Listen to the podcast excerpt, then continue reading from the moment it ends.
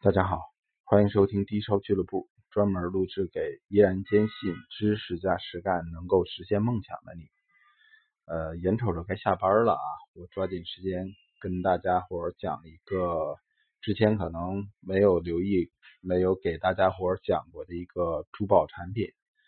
呃，昨天哈抨击了一下这种这个现实情况，这个行业的现实现状。那么今天呢，讲点这个实际有用的东西。嗯，大家伙如果听过我早期的音频的话，都会知道我一般不主张大家伙消费像象牙呀、犀牛角啊、盔犀鸟头啊这些这个动物制品。那么动物制品里头有一些在珠宝领域里面啊，呃，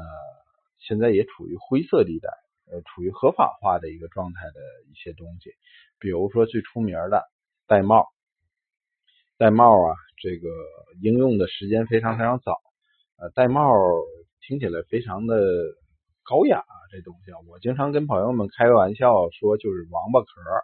其实就是一种大的那种龟类的龟甲、龟壳这种东西。那么它在我们中国古代应用的非常非常早。记得这个《孔雀东南飞》里面有一句诗讲，就是呃，足下聂丝缕。头上戴帽光，嗯，就可见那个时候人们已经拿它做一些装饰品了。那么我们今天看到它做的东西也非常非常的多，比如说呃眼镜框、眼镜腿儿，这是比较有实用功能性的东西。还有一些大老板的那个这个办公室墙上挂一个整个的戴帽的标本。那么除了这个以外吧，还有很多实用器皿。比如说一些这个玳瑁的小戒指，呃，前几年我见过一只这个用玳瑁整个包裹的这个竹筒，作为小茶叶筒，也非常非常的精致漂亮，招人喜爱。那么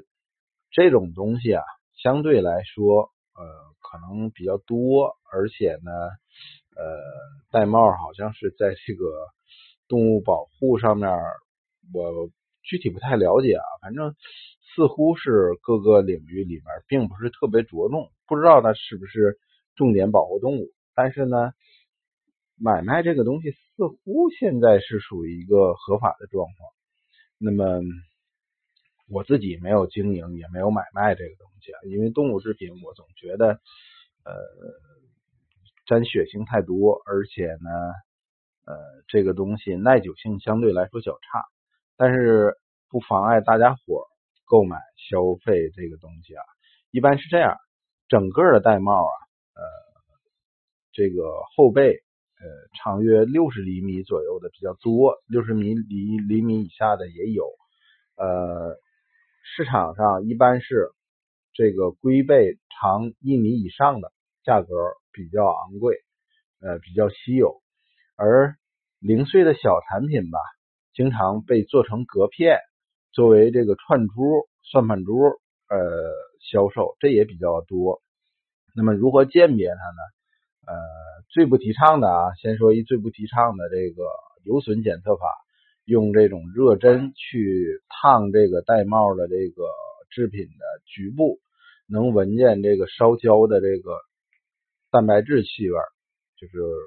类似于咱们烧头发那个味道。因为它的主要成分也是这种这个角质呃角质层，跟这个动物的犄角啊什么的这些东西材质是一样的，嗯，但是吧，现在市场上这个我刚才说这种办法，往往是能够避免你购买那些塑料制品。以前拿这种东西模仿玳瑁的比较多，现在呢，经常拿一些呃其他的动物的这个。嗯，角或者是壳模仿玳瑁，比较明显的、比较多的是一种这个，呃，据说是一种这个南美的山龟、陆龟的这个龟壳。这个龟壳啊，和玳瑁有所不同在哪儿啊？玳瑁它的那个颜色，玳瑁的光泽是整体壳是那种淡黄色、半透明的，局部呃开始聚集着褐色、深褐色呃的这种斑驳。而这个南美的那种这个陆龟壳啊，它整体颜色是均匀的，呃，要什么颜色就是什么颜色。有时候熏糖熏进一点颜色去，也是做不出戴帽的那种斑斑驳驳的效果。那么除了这个状况以外吧，你用仔细看的话，你会发现戴帽的这种从棕色到深棕色，呃，到黑色的这种斑驳，实际上呢，你仔细看的话，会发现这种斑驳是呃由这种血丝状聚集聚集出来的效果。呃，用放大镜啊，或者是用这个手电筒透光去看，就会发现，哎，它的那个颜色是一丝一缕的。这种呃聚集出来的效果，那么戴帽当然还有中中药价值啊，具体我也没太深入研究过，因为对这东西兴趣索然，呃，尽量还是拒绝一些动物制品，呃，尽管我爱吃肉，爱吃海鲜啊，但是这个东西我建议大家伙谨慎购买，呃，如果一定要买的话，我觉得买那些手串去念佛。不太合适，但是你如果比较适合这种戴帽的眼镜框或者眼镜腿的话，少量的使用啊也倒无所谓，无伤大雅。好了，嗯，抓紧时间，该晚上看新闻联播了，谢谢大家收听，再见。